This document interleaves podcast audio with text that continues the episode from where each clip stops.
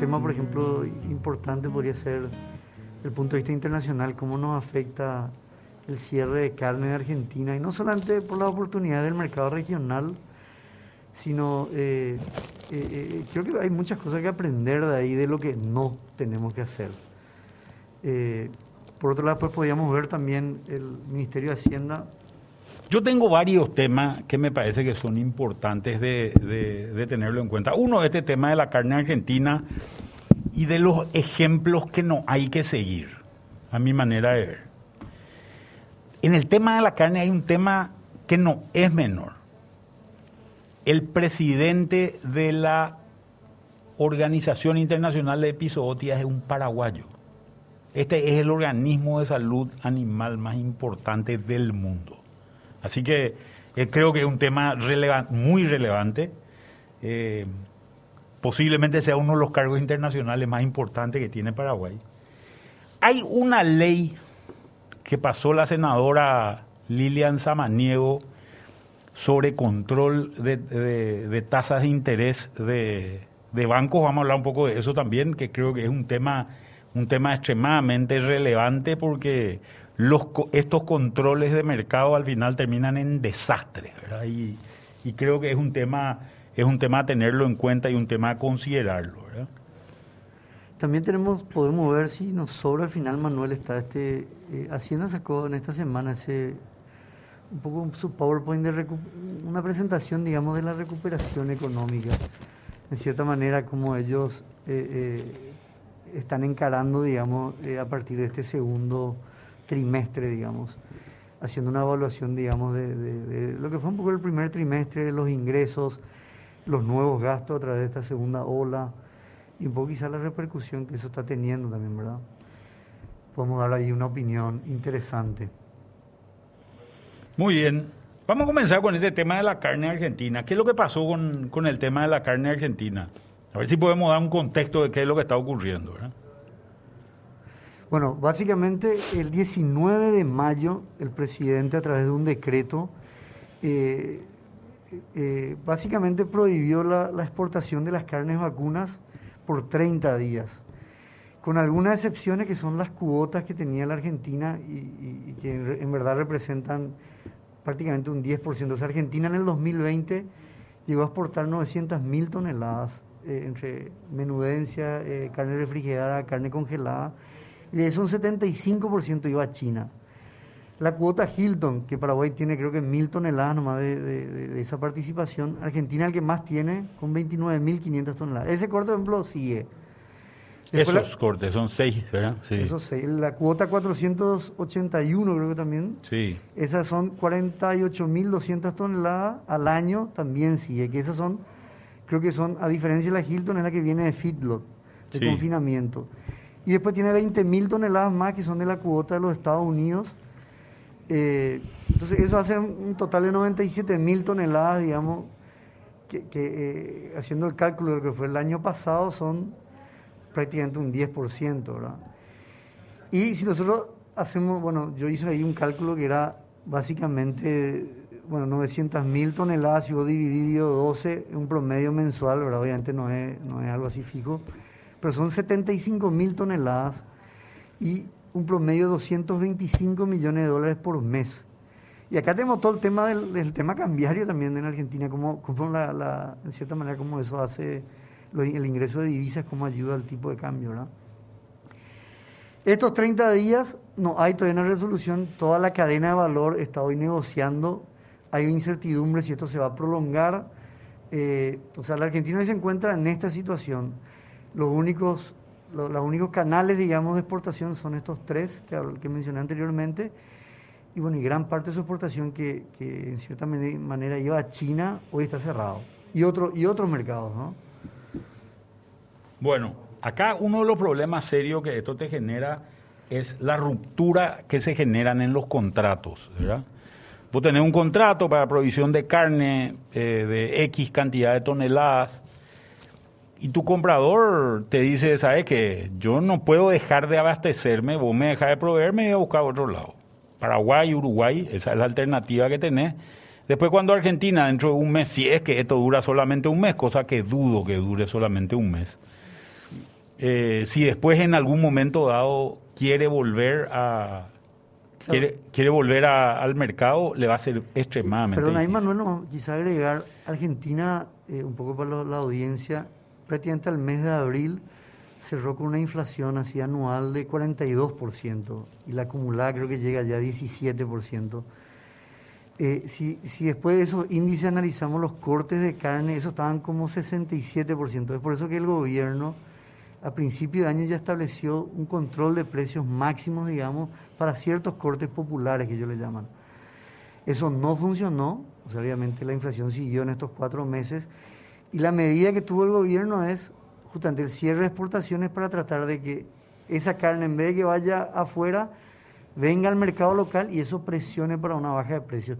Pero lo que yo leí ayer eh, que estaba pasando es que los frigoríficos, por ejemplo, como son 30 días nomás, en vez de lanzar esa carne al mercado, congelaron nomás su carne y se están estoqueando, por ejemplo. O sea, todavía no hay un efecto en góndola, que es un poco lo que busca el gobierno. Además hay una situación, yo creo que en estas cosas vale la pena conocer un poco lo que había pasado anteriormente. En Argentina se faena lo que se llama el novillo bolita. El novillo bolita es un novillo de 300 kilos más o menos de un año, engorde a pasto en general. Por eso cuando vos te vas a comer a Argentina el asado de tira, te fijas en el hueso y el hueso es finito, Ajá. ¿verdad? Es muy finito. Porque en realidad estás comiendo un ternero, básicamente, ¿verdad? O la carne de un ternero. Ese novillo bolita se faenaba con 300 kilos más o menos, kilo vivo, contra un animal ya terminado, para los estándares un animal terminado, una res de más o menos 230 kilos, estamos hablando de un novillo de 480 kilos, más o menos es el estándar, que es lo que Paraguay, por ejemplo, faena. Pero Argentina tiene esta costumbre del novillo bolita. En el año 2006 lo que hacen es prohíben el novillo bolita. Y dice la Argentina, dicen en la Argentina, lo que vamos a hacer, vamos a esperar que ese novillo de 300 kilos llegue a 480 kilos. Esto pasa más o menos un año para que esto ocurra, ¿verdad? Sobre todo cuando es a pasto. Entonces, vamos a tener más disponibilidad de carne, va a haber mayor oferta. Lo que no se dieron cuenta es que durante ese un año que iba a tardar esos novillos en llegar a 480 kilos, vos tenías menos carne que antes.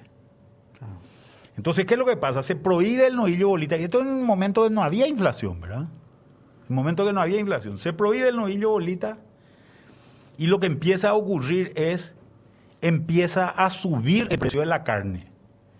Empieza a subir el precio de la carne. Se desesperan y prohíben las exportaciones. Estoy hablando del año 2006. Prohíben por tiempo indefinido. A diferencia de lo que está ocurriendo ahora, que están prohibiendo por un tiempo limitado y está ocurriendo este efecto de stock, ¿verdad? De estoqueo que no se traduce en góndola. En aquel momento lo que hacen es prohíbe por tiempo limitado y lo que hace la gente es, lo que hacen los frigoríficos es tiran la carne al mercado, ¿verdad? Se inunda el mercado de carne, el precio se desploma, pero también el precio para el productor se va al, se va al suelo, se va al piso, ¿verdad? Como el suelo se va al piso, el productor, ¿qué es lo que hace? Vende todo lo que tiene, vende todo su stock, vende sus vacas, vende su, su ternero, sus toros, todo, se sale encima, se hace de caja y con esa caja empieza a hacer agricultura. Muchísimos productores ganaderos en la Argentina en el año 2006 se pasaron de la ganadería la agricultura, todos los que tenían campos quedaban, sobre todo en provincias que, que donde eso se puede, donde se puede hacer esa migración. Eh, se pasa en Santa Fe, en Córdoba, en, en, la provincia de Buenos Aires, prácticamente se acaban los stocks ganaderos.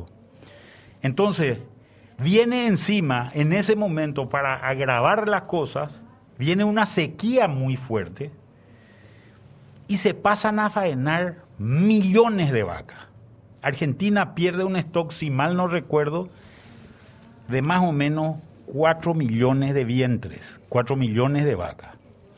En, acá hay que tener en cuenta una cosa. La vaca es una fábrica. Claro. La vaca es una fábrica que te produce un ternero, ¿verdad? Cuando el ganadero cree que el precio va a estar alto, lo que hace es guarda la vaca para poder producir más terneros.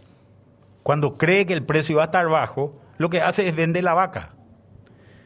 Y al vender la vaca, esa vaca se convierte en consumo, se convierte en carne, es una fábrica que se rompe. Entonces, ¿qué pasa? Se achica el stock ganadero argentino. Recuerdo que el Departamento de Agricultura de Estados Unidos decía en aquel momento que de ese efecto, si las cosas se hacían bien, estoy hablando del año 2008 más o menos, Argentina iba a tardar por lo menos 10 años en recuperarse. Y fue lo que tardó. Sí, pero incluso Manuel, yo leí eh, que, por ejemplo, desde el 2006 hasta el 2018 que se levantaron, o sea, un poco las antes las prohibiciones con, con, el gobierno de Macri, creo que se levantaron. Eh, el hato ganadero bajó 10 millones de cabeza. Eran 58 millones, pasó a 49, 48 y medio. Claro, y eso es lo que decían los americanos, pero el hato ganadero, fíjate, el gato ganadero va a disminuir en la medida en que no haya madres para producir terneros, ¿verdad? Claro. Si vos tenés menos madres, obviamente vas a tener menor cantidad de terneros en general, ¿verdad? Y esto fue lo que fue ocurriendo, ¿verdad? Esto fue lo que fue ocurriendo, entonces, ¿qué pasa? Como había poca carne en la Argentina, Argentina cae en la exportación mundial pasa a ser el décimo, de ser el tercero más o menos en el mundo, pasa a ser el décimo exportador, con 300 mil toneladas, algo por el estilo, menos que Paraguay. Argentina, como vos decía, tiene más o menos 60 millones de cabezas, Paraguay tiene 14 millones. Uruguay tiene 12 millones, imagínate, y estábamos muy por debajo, ¿verdad? La diferencia, y acá es una diferencia importante entre Uruguay, Paraguay y Argentina, es que Argentina puede todavía mucha de su carne utilizada en el, utilizarla en el mercado interno, porque los argentinos demandan mucha carne. Sí, estudia y decía Manuel que era el 29% de, de, su producción es lo que exporta. a diferencia de Paraguay, que más o menos el 30% de su, de, de su producción consume y el resto tiene que exportar. Claro. No hay forma de que no lo haga porque sobra toda esa carne, ¿verdad? O sea, este efecto, si es que se llegase a hacer en Paraguay, sería catastrófico. Si en Argentina pasaron, eh, tardó esto en, ocurrir dos años en Paraguay, en 15 días estamos fritos, ¿verdad? Porque realmente el precio se va a desplomar mucho más rápido por los excesos que tenemos. Lo mismo ocurriría en Uruguay, ¿verdad? Entonces, voy a decir, acá el primer problema es, pero bueno, la gente te dice, y tiene razón la gente, ¿verdad? La gente te dice, pero bueno, el precio está subiendo en, exceso, ¿verdad? Sí. ¿Qué hacer al respecto? ¿Qué hacer al respecto? ¿Cómo controlas que el precio no suba tanto? El caso de la Argentina, puntualmente. Argentina, hoy, un corte de carne en la Argentina tiene más o menos 40% de impuestos. Sí. O sea, no es en realidad el mercado internacional o la venta internacional la que está produciendo esto. En realidad es, son los impuestos que le están cobrando a la carne lo que están produciendo esto. Por supuesto, el Estado argentino en ningún momento dado se eh, dijo, voy a recortar los impuestos, de esta forma de que ese recorte de impuestos le permita a la gente tener, consumir este, este bien de manera más, más abundante. Nunca se plantearon eso. Es un primer punto. Un segundo punto que es muy importante es, y hay que entender estas cosas, ¿verdad?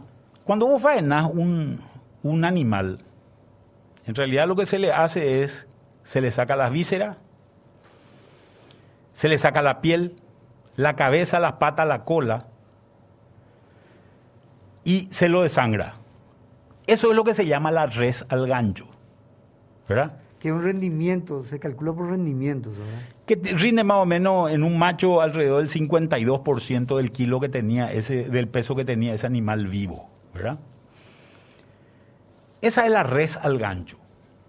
Si vos te pones a pensar, ¿dónde están los cortes que nosotros usamos para lo que le llamamos pulpa normalmente, ¿verdad? ¿Dónde está eh, la tapa cuadril, dónde está eh, el lomito, la colita de cuadril. El, ¿Cómo es el corte pistola? Sí, pero para no usar eh, nombres técnicos, lo que la gente ve en el súper, ¿verdad? Lo que la gente encuentra en el súper. ¿Dónde encontrás la rabadilla? ¿Dónde encontrás la bola de lomo? ¿Dónde encontrás todos esos cortes, eh, las carnazas, etcétera, etcétera? Gran parte de esos cortes están en el, en el posterior del animal, es decir, hacia la cola del animal, ¿verdad? Son parte de la cola, ¿verdad? Si veo si, alguien mira eh, de repente un programa ganadero y ve que tiene buena cola, el, toro ese posiblemente sus crías, eh, los novillos que vas a terminar comiendo van a tener buenos cortes de tapa cuadril, de colita de cuadril, etcétera, etcétera. Van a tener buenos hijos para el asado, ¿verdad? Después están los cortes del delantero, ¿verdad? del, tren delantero, digamos, del, animal, donde, hay corte como la paleta, etcétera, etcétera. En el medio, vos tenés costilla y tenés el, puchero, que es básicamente la espina dorsal del, del animal, que son cortes con mucho hueso. Son cortes con mucho hueso. Y los cortes con hueso no se exportan. ¿Por qué, Manuel? No se exportan por dos razones. La primera razón es, ¿para qué vos vas a exportar hueso? ¿Para qué vas a exportar una costilla? O una costilla, si pesás, la costilla tiene más o menos 60% de su peso, es el hueso, es el peso del hueso, ¿verdad? Y 40% del peso de la carne, ¿verdad? Cuando si vos exportás 10.000 toneladas de costilla, voy a decir un vas a, pagar por 6 mil toneladas, vas a pagar flete y seguro cuando tengas que exportar por algo que no se come. Claro. ¿Verdad? No se come, que no sirve absolutamente para... Que vos envías un producto y tu caja pese el 70% del, el envoltorio pese el 70% de... Claro, entonces te van a pagar muy poco mm. y te va a costar muy caro. Es lo mismo que pasa con el arroz. El arroz con cáscara se puede ir hasta Brasil nomás. Porque el arroz con cáscara, otra vez hay que descascarar. Y ese esa cáscara pesa más o menos 30%. O sea, vos estás mandando 10.000 toneladas de arroz y de esas 10.000 toneladas, 3.000 no sirven para nada. ¿Verdad? O sirven para... En realidad la cáscara de arroz sirve para quemar... Para, en vez de leña se usa, ¿verdad? Entonces, obviamente el arroz con cáscara tiene menor precio, ¿verdad? Lo mismo ocurre ocurriría si exportas carne con hueso. Entonces, ese es el primer motivo por el cual no se exporta. Y el segundo motivo, que también es muy importante, es porque la aftosa se aloja en el hueso. Entonces, los distintos países que te compran te prohíben que le envíes carne con hueso y envías carne sin hueso. La única excepción que hay de eso es China. China, China parece que los chinos comen casi cualquier cosa. Y ahí leía, por ejemplo, que, justamente de, gran parte de este mercado eh, chino, ¿verdad? Que, lleva el 75% de las exportaciones de este primer cuatrimestre, por ejemplo, eran sobre todo vacas de descarte. O sea, estamos hablando de las vacas... ¿Vacas viejas? Sí, por eso el precio promedio de, tonelada era 3.300, algo así. Nada que ver con la cuota Hilton o el kosher o, o la cuota del 481, que eran de 6.000 para arriba, por ejemplo pero te compran volumen, ¿verdad? Te permiten mucho volumen. Pero imagínate, esa, era toda una carne que el ganadero en cierta manera tenía ya asegurado eh, y en los frigoríficos también, ¿verdad? O sea, había una oferta continua que, en verdad...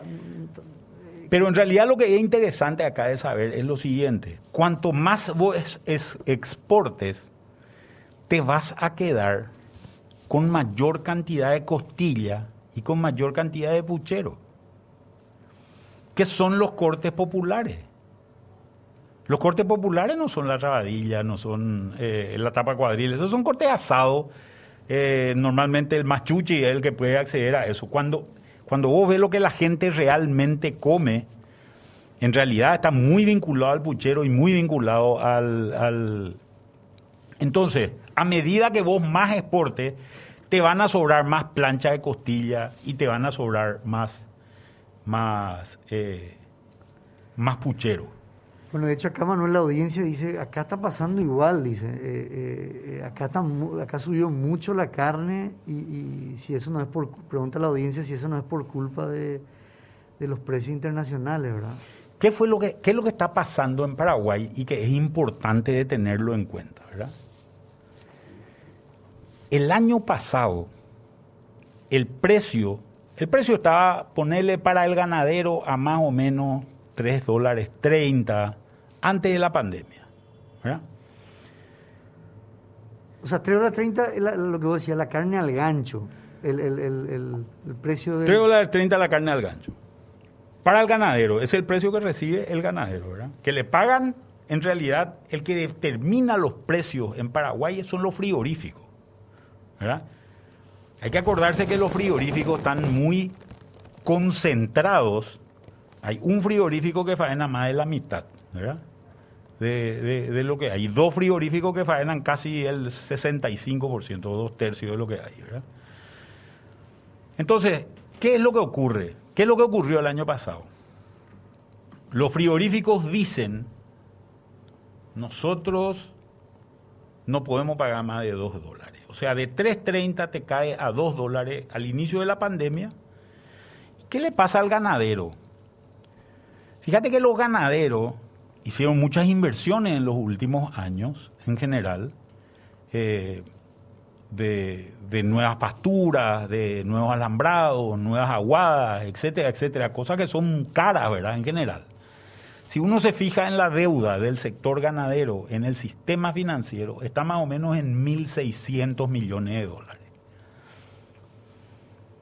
Entonces, si bien se reestructuraron muchas deudas, los ganaderos tuvieron que hacer frente a muchos compromisos a muchos compromisos, seguir pagando sus costos. Y entonces, como vos tenías planificado vender a 3 dólares 30 y el precio te bajó a 2, en vez de vender 100 vacas, tuviste que vender 150 vacas. A eso tenés que sumarle aquella fuertísima sequía y los incendios. La niña, ¿verdad? No, aquella fuertísima sequía y los incendios. No sé si era la niña, el niño o el adolescente, ¿verdad? Pero lo que te digo es que hubo una fuertísima sequía y hubo, y hubo una, situación, una situación complicada, ¿verdad? Entonces, ¿qué tuvo que hacer el ganadero? Tuvo que vender más de lo que tenía que vender, ¿verdad? Más de lo que tiene que vender para hacer frente a sus compromisos. Hacer frente a sus compromisos es lo que voy a decir. Yo tengo esta, esta carga de animales, no tengo, no tengo pastura porque está seca entonces estoy en cierta manera obligado a vender. Entonces me obligaron a vender más porque el precio estaba barato. Tuve que vender más porque si no se me moría el ganado en el, en el... ¿Y qué es lo que hizo eso? Cuando vos tenés una situación de esa, recuperarte de eso te toma tiempo. Y hoy hay mucho menos ganado del que había del que había el año pasado. ¿Cuál es la razón por la cual el precio de la carne está alto en Paraguay? ¿Cuál es la razón que, nos está generando este impacto? Y lo que, lo que veíamos es, en realidad en Paraguay hay una escasez relativa, porque el año pasado se tuvo que faenar, el año pasado y en parte en este año también se tuvo que faenar mucho más de lo que hacía falta faenar, porque en realidad los compromisos le apretaron al ganadero. Entonces, el banco, el banco le refinanció el año pasado al, ganadero bajo la norma COVID, pero gran parte de esos refinanciamientos se hicieron con vencimientos en este año. Entonces hay mucha gente que está teniendo que faenar y está teniendo que terminar sus animales mucho más aceleradamente para poder hacer frente a aquellos compromisos que, se le que se le aparecieron. Y, ahí tiene que ver también, Manuel, esto de como decía, eh, eh, creo que fue en abril del año pasado, en plena pandemia, que el precio del gancho, es decir, el precio que el, frigorífico le paga por el kilo, ¿verdad? Eh, era, llegó a 2 dólares el límite más bajo, ¿verdad? Hoy estaba en 3.30, entonces voy a decir eso. Yo tengo deuda, obligaciones que cumplir, el precio está bueno de la carne en gancho, entonces también tengo que cumplir mis obligaciones y aprovecho que el precio de ese estaba está casi un dólar treinta. No, y tengo que cumplir obligaciones que están acumuladas. ¿Por qué? Vamos a suponer que yo debía mil a dos años, ¿verdad? Y tenía que pagar 500 el año pasado y 500 este año. El banco me perdonó el año pasado esos 500 que tenía que pagar. O me, en realidad me, no me perdonó, me difirió el pago. Me dijo, en vez de, pagar, que pagues 500 y 500, lo que vas a pagar es todo 1000 en el año 2021. ¿Verdad? El año pasado tuve que vender para poder vivir, primero, y segundo, tuve que vender, tuve que vender porque si no se me moría en el campo. Entonces me quedé con poco ganado, relativamente, o menos ganado del que tenía. Si yo normalmente vendía 100, ahora voy a poder vender solamente 70. Tengo menos para vender. Acordate que cuando, cuando hay sequía, los animales pierden peso, muchos se mueren en el campo, las vacas no tienen cría. Claro, tu, tu, tu, tasa está de, servicio y de, cría baja también, ¿verdad? Claro, tu, tu, tasa, tu tasa de estete, la cantidad de terneros que tenés por vacas eh, disminuye mucho, tu, tu cantidad es desmamante. Entonces tengo que vender más este año Ahora que está más caro, voy a aprovechar y voy a vender todo lo que pueda. Incluso voy a vender más de lo que tengo que vender para poder cumplir esos compromisos que tengo y para poder comprar también reposición, por ejemplo, en muchos casos, porque como hay una escasez relativa, los precios están subiendo.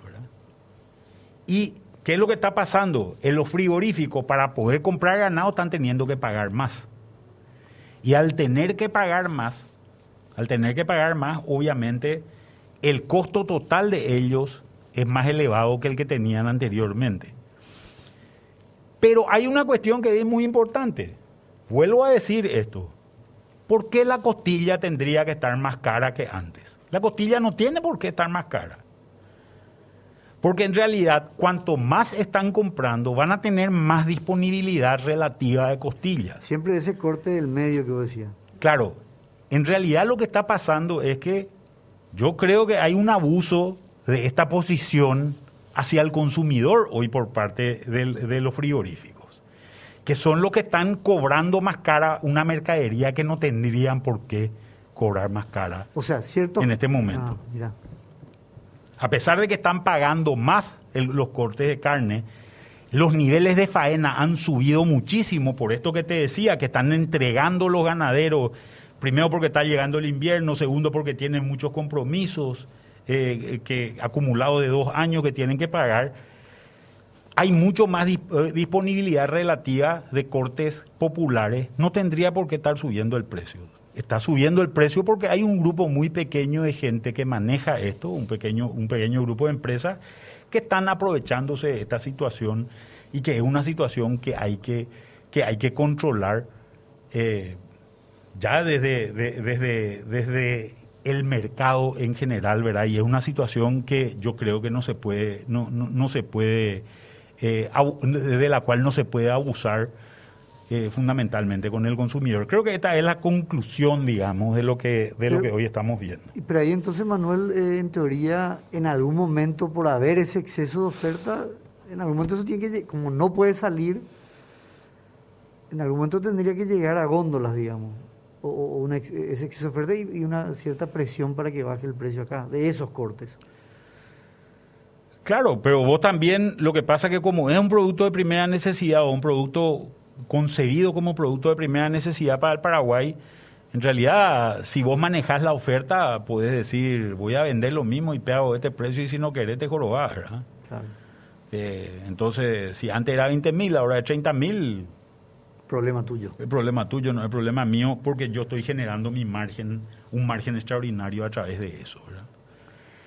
Pero ahí volviendo entonces, Manuel, a la Argentina, eh, eh, porque estábamos haciendo esa comparación de un poco también de, aprender algunas cosas, porque, o sea, acá también de fondo, eh, yo no soy especialista político ni nada de eso, pero obviamente en octubre, noviembre ellos tienen las elecciones parlamentarias y, se habla que son medidas populares. ¿Por qué? Porque si ellos, por eso no cree, nadie cree que va a durar 30 días. Ellos dicen que esta, esta prohibición de exportaciones se va a alargar. Medidas populistas más que populares. Eh, populistas, exactamente. O sea, son medidas que en el fondo hasta que nos llegue a la gente y, por ejemplo, la misma cadena de valor le criticaba al gobierno porque decía, ¿de qué te sirve vos que, esa, que baje el precio en góndola en San Isidro, en el centro conurbano, cuando gran parte de la población vulnerable o de pobreza es el Gran Buenos Aires, ese anillo, sobre todo al sur de Buenos Aires, ¿verdad? Ahí es donde hay que asegurar esa distribución de corte más bajo, ¿verdad? Y, y, que no hubo, ellos se quejan porque no hubo diálogo con la cadena, siendo que ellos dicen que estaban siempre abiertos.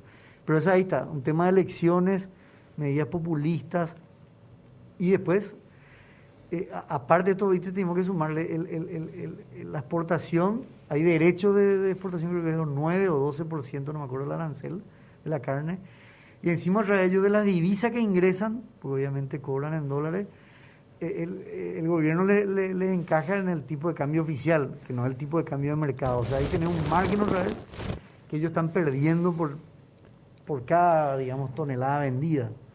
Por eso te digo, creo que hay una situación eh, muy, muy complicada en ese sentido. Y estas son las cosas que no son imitables, ¿verdad?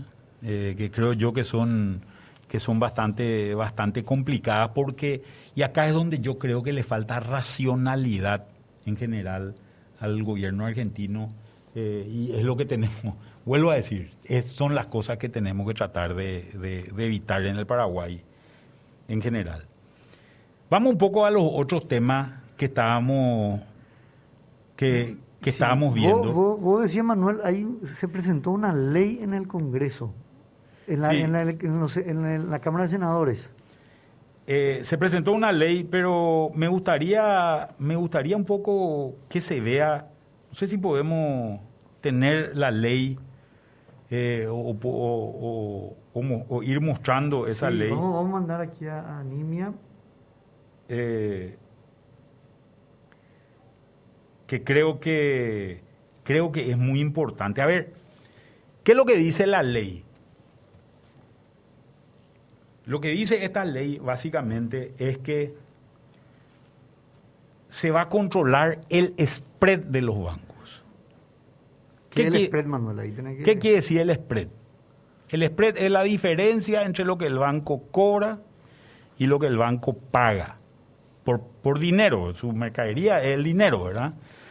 Entonces, cuando vos empezás a mirar los números, lo que dicen ellos es el spread de los bancos es muy grande, ellos ganan demasiado plata, demasiado plata, y entonces yo no quiero, eh, lo que voy a hacer, voy a limitar para que ganen menos.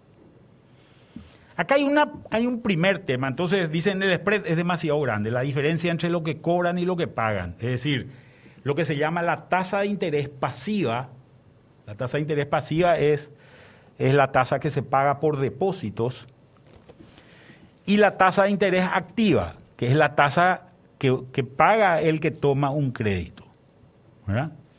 Entonces vamos a suponer que la tasa de interés activa sea 10, la tasa de interés eh, pasiva es 3, la diferencia va a ser 7 y eso es lo que se llama el spread. Entonces lo que quieren es poner un spread fijo que no pueda superar un cierto valor. Creo que era de 6% en, en guaraní y de 3% en dólares, si es que no me, no me equivoco. ¿verdad? Sí, ahí le mandé a Nimi también para que pueda poner en pantalla. Hay unas cuantas cosas que son importantes de, tener en cuenta en este, en este tema. El primer tema para tener en cuenta es, y esto, decime un poco vos qué pensás con relación a esto, Pope, porque yo creo que es importante. Vos pondrías tu plata en un banco que gana poco o que esté por perder dinero. Y bueno, y exacto, vos sabés que, eh, bueno, ahí es un tema que podemos abrir mucho. Pero... Ahí, está, ahí está la ley en, en, la pantalla, a ver si podemos bajar un poco más para ver los artículos, la parte de abajo de los artículos que son los que se, lo, que se están planteando, ¿verdad? Eh, y si podemos tal vez agrandar un poquitito más. A mí por lo menos un poco más abajo. Ahí están todas las definiciones, vamos a pasar a ámbito de aplicación, vamos a bajar más eh, obligaciones de la entidad, se obligan a los bancos, financieras y cooperativas, dice, ¿verdad? O sea, esto da a banca, abarca a todo el mundo, ¿verdad? Eh, tasas a ser aplicadas en el sistema. Ahí está, el artículo 6, ¿verdad? Que creo que es el artículo que es importante de, tener en cuenta. ¿verdad? Dice, la diferencia entre la tasa pasiva, moneda nacional o extranjera, y la tasa activa no podrá pasar bajo ningún concepto al 6% anual en el caso de moneda nacional y al 3% en el caso de moneda extranjera.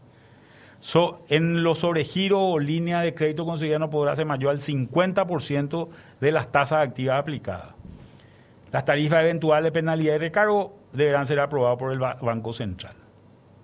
Este es el artículo que es que me parece a mí que es, que es complicado. O sea, vos le va a limitar en todo concepto, en todas las líneas, a los bancos a que su spread sea de 6%.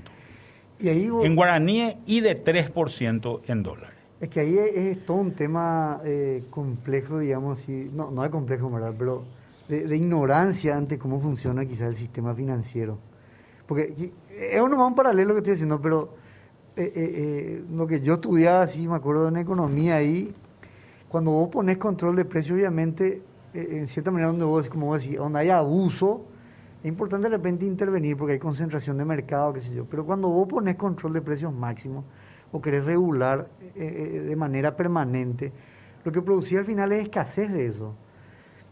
termina generando una escasez el producto porque la oferta ya deja de invertir en eso o sea, el productor o en este caso el banco, si no tiene márgenes, eh, eh, eh, en cierta manera tampoco le conviene, digamos. Y ahí es donde entra quizá la bueno, cómo funciona el mercado, pero bueno, ahí ya me fui. Es un tema, es un tema complejo, pero en general yo lo que genero, yo lo que produzco son efectos sobre el mercado. Cuando yo ajusto el nivel de precios, el mercado se me va a ajustar por el lado de las cantidades. Y cuando ajusto las cantidades, el mercado se me va a ajustar por el, por el nivel de precios. Voy a poner un ejemplo. Si yo digo que el precio tope va a ser de X, ¿qué es lo que va a ocurrir? Lo que va a ocurrir es un montón de gente, un montón de a ese precio yo voy a elegir, en este caso de los, de, en este caso financiero, voy a elegir los mejores clientes. Claro. Los que me garantiza que me van a pagar. Porque ese spread del que estamos hablando, ese, esa diferencia, es lo que se llama margen bruto. Que, pues vos tenés que ir descontarle eh, eh, el sueldo, eh, montones de gastos administrativos. Yo tengo que descontar los gastos administrativos, sueldo, alquileres, eh, el luz, agua, teléfono, etcétera, etcétera, gasto que pueda tener el banco, primero. Y lo segundo, que es más importante, tengo que contarle a la gente que no me paga el crédito. Claro. ¿verdad? Porque hay mucha gente que no me paga el crédito. Entonces, ¿qué voy a hacer? Yo, banco, tengo ese, ese esquema. Lo primero que voy a hacer es, ah, no le voy a dar el crédito al que tenga algún atisbo de ser riesgoso. Entonces, ¿quién va a tener crédito? Solamente el hiperrico. El hiperrico, que es el que no necesita crédito, es el que va a tener crédito. El banco le va a dar solamente al hiperrico, al que, al que tiene plata en otro lado para pagar. Y si tiene plata en otro lado, ¿para qué necesita crédito? Claro. ¿Para qué necesita crédito? Entonces, ese, los bancos se van a achicar, se van a achicar y lo que, van a, lo que va a pasar es, se le va a expulsar del sistema financiero. Acordate que esto es para banco financiera y cooperativa. Mm. Entonces, ese mismo banco va a abrir al lado una casa de crédito que se va a llamar crédito, casa de crédito, posiblemente con el mismo banco, con el mismo nombre del banco, ¿verdad?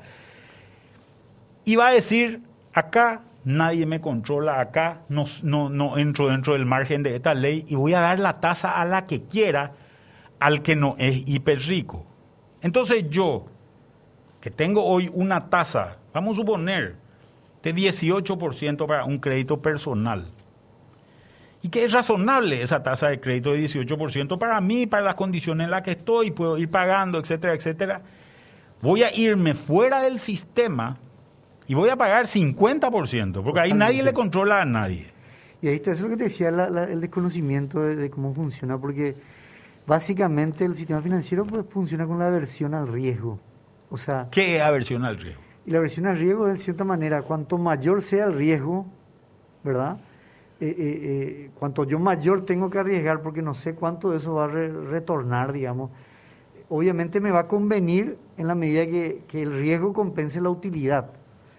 si, yo tengo que arriesgar muchísimo y, la utilidad no es conveniente, no tengo por qué arriesgar en eso. No me, racionalmente no me conviene. No, lo que yo voy a hacer es lo siguiente. Viene Pope Pereira. Y Pope Pereira es un... Buen tipo. Buen tipo, sí, no, buen tipo. Pero seco de solemnidad. ¿Verdad? Seco y peligroso, como decía un socio mío, ¿verdad? Un, seco, ¿verdad? Que rema todos los días, eh, tiene su negocio, tiene su, su empresita, eh, eh, changuea, en fin. Rema, le va, le va hacia adelante, necesita capital para trabajar necesita capital para trabajar, necesita empujar su empresita, ¿verdad? Y tiene un banco que le da, que le da un crédito, ponerle esta tasa del 18%, ¿verdad? Entonces, ¿qué va a pasar? No te voy a poder más dar la tasa al 18%, porque en realidad, en realidad, ¿qué es lo que yo voy a hacer? No le voy a pagar nada, al, todo va a ser cuenta corriente. Para los CDA, entonces la tasa de, de interés de, de los depósitos van a ser solamente cuenta corriente y caja de ahorro tasa cero.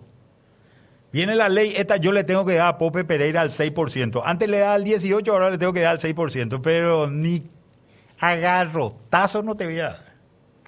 Entonces, ¿qué es lo que voy a hacer? Vení, Pope, pagame el crédito.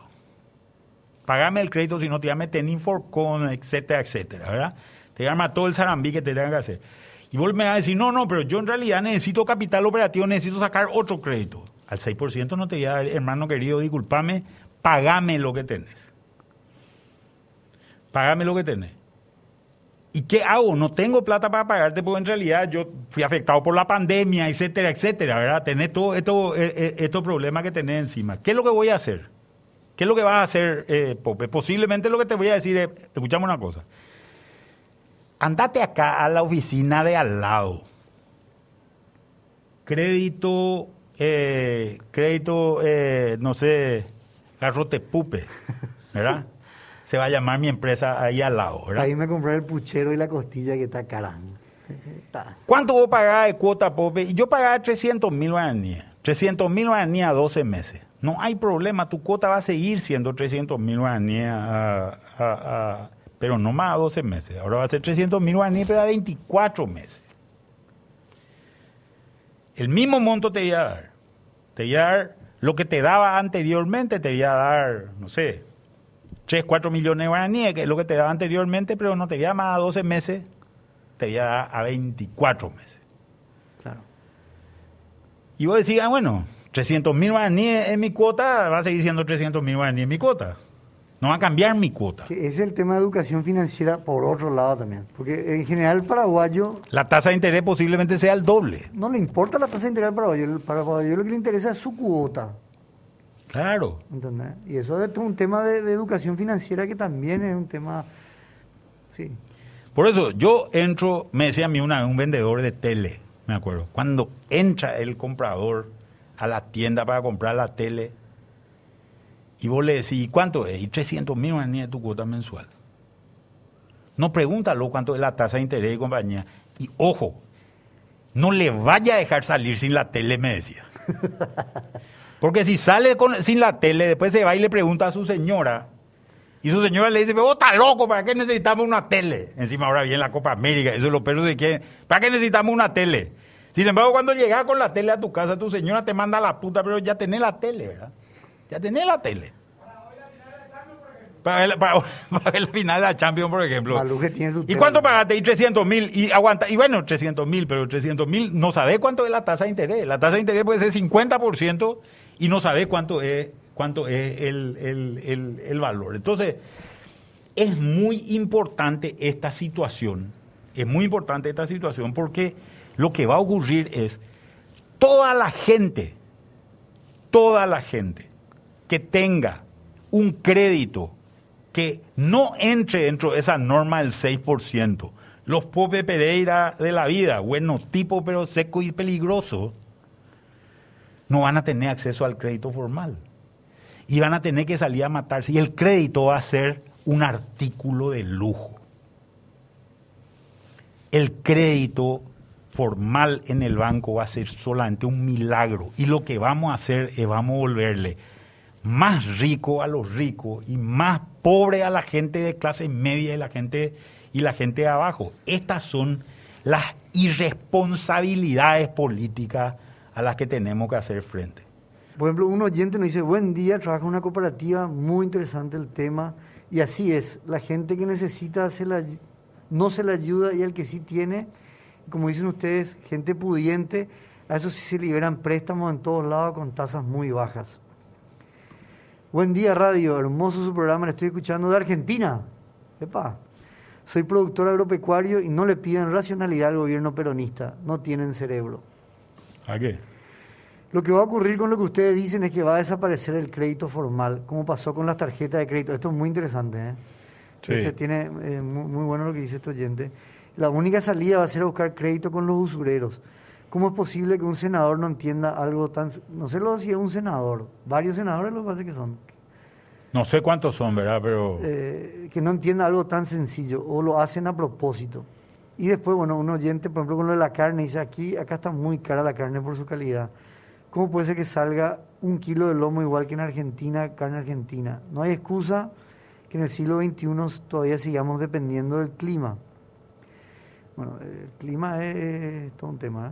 Un lomo envasado al vacío de 1,3 kilos, 1.800 pesos valor de acá, en dólar negro 11.5. Bueno, eso es lo que hablamos también del tema del tipo de cambio, ¿no? Acá lo mismo, lomo 130 mil guaraníes la carne es un robo, dice la, un poco este oyente. Eh, hola, soy Ale Zacarías, un gusto Ale, un gusto siempre escucharlo sobre economía. Eh, en la semana estuve por Naranjito y San Vicente. Mucha gente está criando cabras y ovejas. Me sorprendió. Vos sabés que algo que es muy interesante con relación a esto también es qué es lo que ha pasado en el a nivel rural con el tema con el tema de la ganadería. Una cuestión que es muy importante y nosotros somos una radio que nos escuchan, nos escuchan en el interior, nos escucha mucho la gente de campo. Y es muy, muy interesante la situación. Viste que vos hablas del campesino paraguayo y cuando hablas del campesino paraguayo la gente dice, ¿qué es lo que hace el campesino paraguayo? Un agricultor. En realidad cada vez eso es menos cierto. En realidad cada vez es menos agricultor el que vive en el campo, el campesino. ¿Qué es si no es agricultor? Y básicamente se volvió, cada, se volvió mucho más ganadero que agricultor. Durante este proceso de tiempo donde la carne ha venido subiendo de precio, digo, la vaca ha venido subiendo de precio en realidad. Para el ganadero, para el pequeño productor, el que tiene 10 hectáreas, fue mucho más rentable tener 10 vacas que tener una hectárea de algodón. En esa una hectárea de algodón sacaba un millón, un millón y medio de graníes. Con eso tenía que vivir todo el año. Hoy tiene 10 vacas o 8 vacas. ¿verdad? Esas 8 vacas le producen 6 terneros o, las 10 vacas le producen 6 terneros. Todas esas vacas que le, le, le produjeron un ternero le dan leche. ¿verdad? Y todos los terneros los puede sacar y los puede vender o puede vender una vaca vieja. O sea, el, el ternero es líquido. Tiene un valor de liquidez. El ternero importante. es líquido, claro. Vos vendés un ternero hoy, ponele en un millón y medio, un millón ochocientos mil guaraníes, se vende dos millones, incluso si es, un, es de buena calidad. Se venden esos animales hoy, ¿verdad? Entonces, ¿qué es lo que tiene? Al meterse en ganadería, este campesino, una de las cosas que es importante es que este campesino ha podido durante, durante este tiempo tener, entre comillas, un CDA, que se llama vaca, y entre comillas le rinde un interés que se llama ternero y leche. Con esa leche hace queso, etcétera, etcétera. ¿verdad? Entonces le provee de alimentación interna y le provee una fuente de ingreso. Fíjate que en, esos, en esas 10 hectáreas, y además, yo siempre le digo a la gente, anda corpí una hectárea de algodón aprovechando el fresco de enero en Paraguay, ¿verdad? con tu asada, tu machete, sacando yuyo. A ver, qué gusto y te Y después dicen, no, y, no, y después tenés que fumigar. y cuando fumigas, en general, el, el, el, el, producto que se utiliza en el campo se llama monocrotofos. El un franja roja, está prohibido en otra parte del mundo. Muchas veces sale y dice la gente, no, en realidad es la deriva del glifosato. Para, matar, piojos el franja roja. Sí, el, el, en realidad es una deriva, una, una deriva eh, que te produce el, el, el, sojero de al lado. En general, gran parte de las intoxicaciones son por, por, por efecto de la fumigación propia. Y el paraguayo dice dice, cuando está fumigando su propia tierra, dice, va, ya po, hacia pojanógina, dice, le estoy poniendo remedio, ¿verdad? ¿Y qué está haciendo tu vecino? No, pega un veneno, Entonces, el, lo que tira el vecino es veneno, pero lo que yo tiro es o remedio. Sea, el que tira el vecino es glifosato franja verde. Claro. ¿Cuál es la diferencia entre el franja roja y franja verde? Esto al margen nomás. Normalmente vos tenés unos ecosistemas de microbios e insectos, etcétera, etcétera, que conviven en el suelo, que conviven en el suelo, y de repente una de las poblaciones, por ejemplo un hongo, se dispara porque, porque su depredador eh, perdió o cayó. Entonces normalmente lo que vos tenés son insecticidas o fungicidas o, o incluso en algunos casos eh, controles eh, herbicidas para control de maleza, etcétera, etcétera, que lo que hace es reducen la población de ese, de ese, eh, de ese, en particular de ese microorganismo, ¿verdad? Por eso cuando vos te vas a un campo sojero, agarrar una pala y hagan esto el ejercicio, lo que viajan y de repente ven un campo sojero, bájense un ratito ah, y, y, busquen en el suelo y vean si es que no hay, si es que no hay hormigas, si es que no hay insectos, y van a encontrar que hay mucho de esto.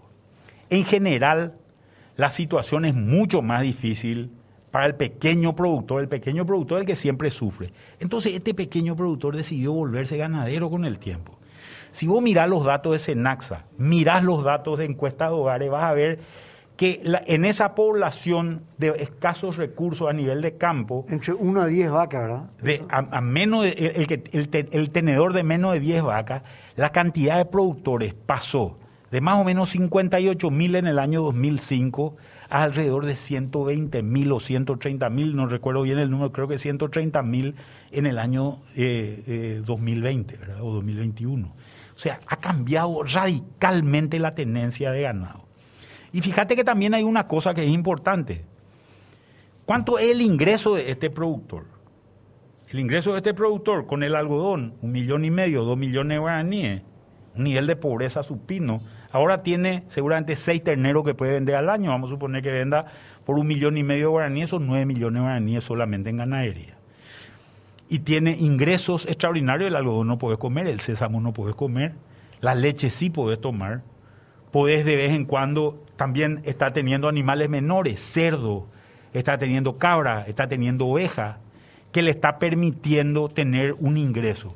Y aparte, los más, los campesinos, y esta es una cuestión que es interesante, los campesinos en realidad son los padres de familia, los jefes de familia que se están volviendo cada vez más viejos. ¿Tu edad?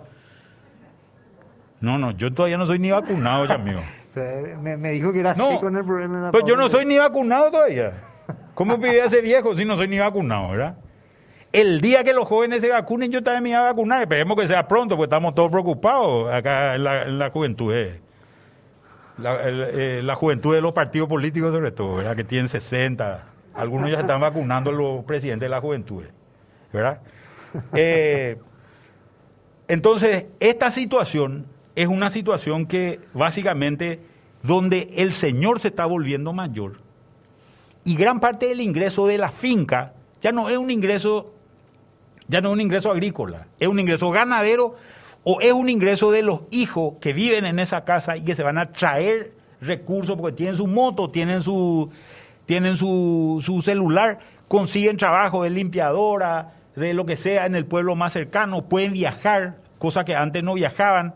A mí me resulta simpático, por ejemplo, cómo, ¿por qué los políticos todavía siguen tratándole, tratándole a los transportistas, por ejemplo, como si fuese que con ellos se ganan las elecciones? Cuando que en realidad los transportistas no reciben ni para tranca de puerta a los políticos porque los perros se van a votar en moto. En su propia moto, todo el mundo tiene moto. Ustedes saben cómo se vende moto. No.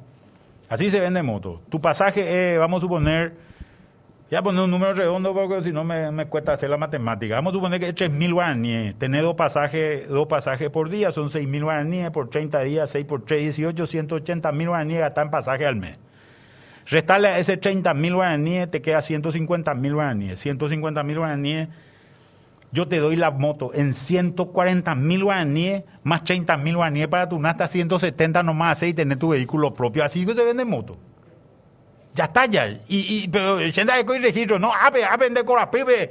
Ayucata de ella, ella eh, cota la moto, le da la vuelta ahí nomás en el codo. Por eso también se matan los perros, ¿verdad? Ese también es el problema, el, el problema jodido de, de, la moto, pero así se vende moto. Entonces todo el mundo tiene moto. y cambió eso. Con la calidad del transporte público que tenemos, este es un problema, ¿verdad? Este es un problema, pero la moto en el interior, yo te diría la, la, el, el, la portabilidad, o sea, el celular, es el hijo del agricultor cambió profundamente su... Eh, porque se abrió al mundo también. claro, le permitió moverse y le permitió comunicarse. Ahora, así también los perros, no, no que le doblan el manubrio los perros a, su moto, ese para que pase entre los autos más fácilmente y le sacan el espejo porque el espejo no queda pues bien. No, es lindo el espejo, no es cool. No es chill. No es cool. No, sé cómo se dice. Chill ya es de, de, los de los ¿cómo se llama? De mi franja etaria. Eh, de los millennials. De los millennials. Yo, no, yo soy joven, pero no soy millennial. ¿verdad? Bueno, esta es la situación, y esta es una situación que es importante de, de, tenerla en cuenta, ¿verdad? Eh, me, parece que, me parece que estas son las situaciones que han generado un cambio muy importante en, en la forma de vida de la gente. Y fíjate una cosa, cada vez que el precio del ganado baja, tú le estás afectando el patrimonio al más pobre del campo. Porque ese señor tiene sus 8 o 10 vacas, tiene sus 8 o 10 vacas, cuando un hijo se le enferma en un país donde el Estado no llega a todo el mundo, yo tengo mi vaca para vender, mi vaca vendo en un día. El carnicero me compra esa vaca en un día. En esta situación de pandemia, muchos pobres se han descapitalizado vendiendo sus cosas. Sí.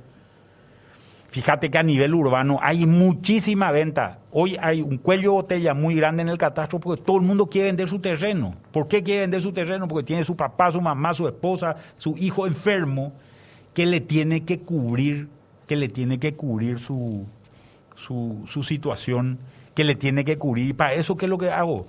Vendo mi ahorro y mi ahorro ha sido un ahorro en terreno, ha sido un ahorro, un ahorro en vaca. Esa es la situación más triste posiblemente esta pandemia. Nos pregunta, bueno, ¿y qué pasó al final con el tema de las adecuaciones bancarias? ¿En qué quedó? ¿Cuáles adecuaciones bancarias? Y lo que estábamos hablando del, control de tasas, del spread. No, y esa, esa es una ley que está, tengo entendido, en el Parlamento y es una ley que, que, en algún momento se va a discutir. Yo espero que entren, entren en, en, en, en juicio nuestro eh, senadores y diputados y no hagan esta barbaridad que lo único que va a conseguir es seguramente eh, dejar a un montón de gente sin crédito, dejar a un montón de gente más pobre y achicar a los bancos y hacer que los bancos, como ya ocurrió con la tarjeta de crédito, sea solamente para la gente que tiene un cierto nivel de ingreso, que son que tienen un cierto nivel de riqueza. El banco para el rico no nos sirve al país. Al país le sirve un banco donde realmente el crédito esté diseminado eh, en, todos los sectores. Y eso significa que tal vez tengamos que pagar un poco más, vamos a pagar un poco más, pero dentro del sistema formal controlado y no una barbaridad más en el sistema informal, ¿verdad? Exacto, y después cerrando quizás también ahí Manuel, el, porque, porque algo tuvimos que aprender también de esta ley de tarjetas, no solamente por lo que vos comentás, pero yo creo que también eh, eh, ¿Cómo entra, digamos así, la regulación o no sé, la transparencia, la competitividad, digamos? Porque en el fondo es un tema de, de, el mercado regula obviamente según el riesgo del crédito, la devolución de ese crédito, porque tenemos que acordarnos que el banco no es que presta su plata, está prestando plata eh, del público. Del público, ¿verdad? Hay gente que le confió su ahorro y depósito. Claro. Y en, ese sentido, pero, pero te digo, si pagas cero, porque eso seguramente es lo que va, lo que va a ocurrir, vas a pagar cero porque vas a necesitar mucho menos plata, te voy a ofrecer un servicio, te voy a cobrar por tu caja de ahorro, te voy a cobrar por tu cuenta corriente, ¿verdad? Porque en realidad yo voy a hacer un servicio que te voy a estar ofreciendo ahora, no te voy a dar crédito. Eh, en general, esa va a ser, creo que la situación, la, la situación general, si es que pones este tipo de restricciones, ¿verdad? En realidad, muchas de estas cosas, ¿cómo se bajan? Se bajan con transparencia y con competencia. Es la competencia la que hace que los precios vayan bajando. Lo que decían en algún momento dado, vos le tenés que dar al consumidor poder de voz y poder de salida. ¿Qué quiere decir poder de voz? La posibilidad que yo tenga de mandarte a.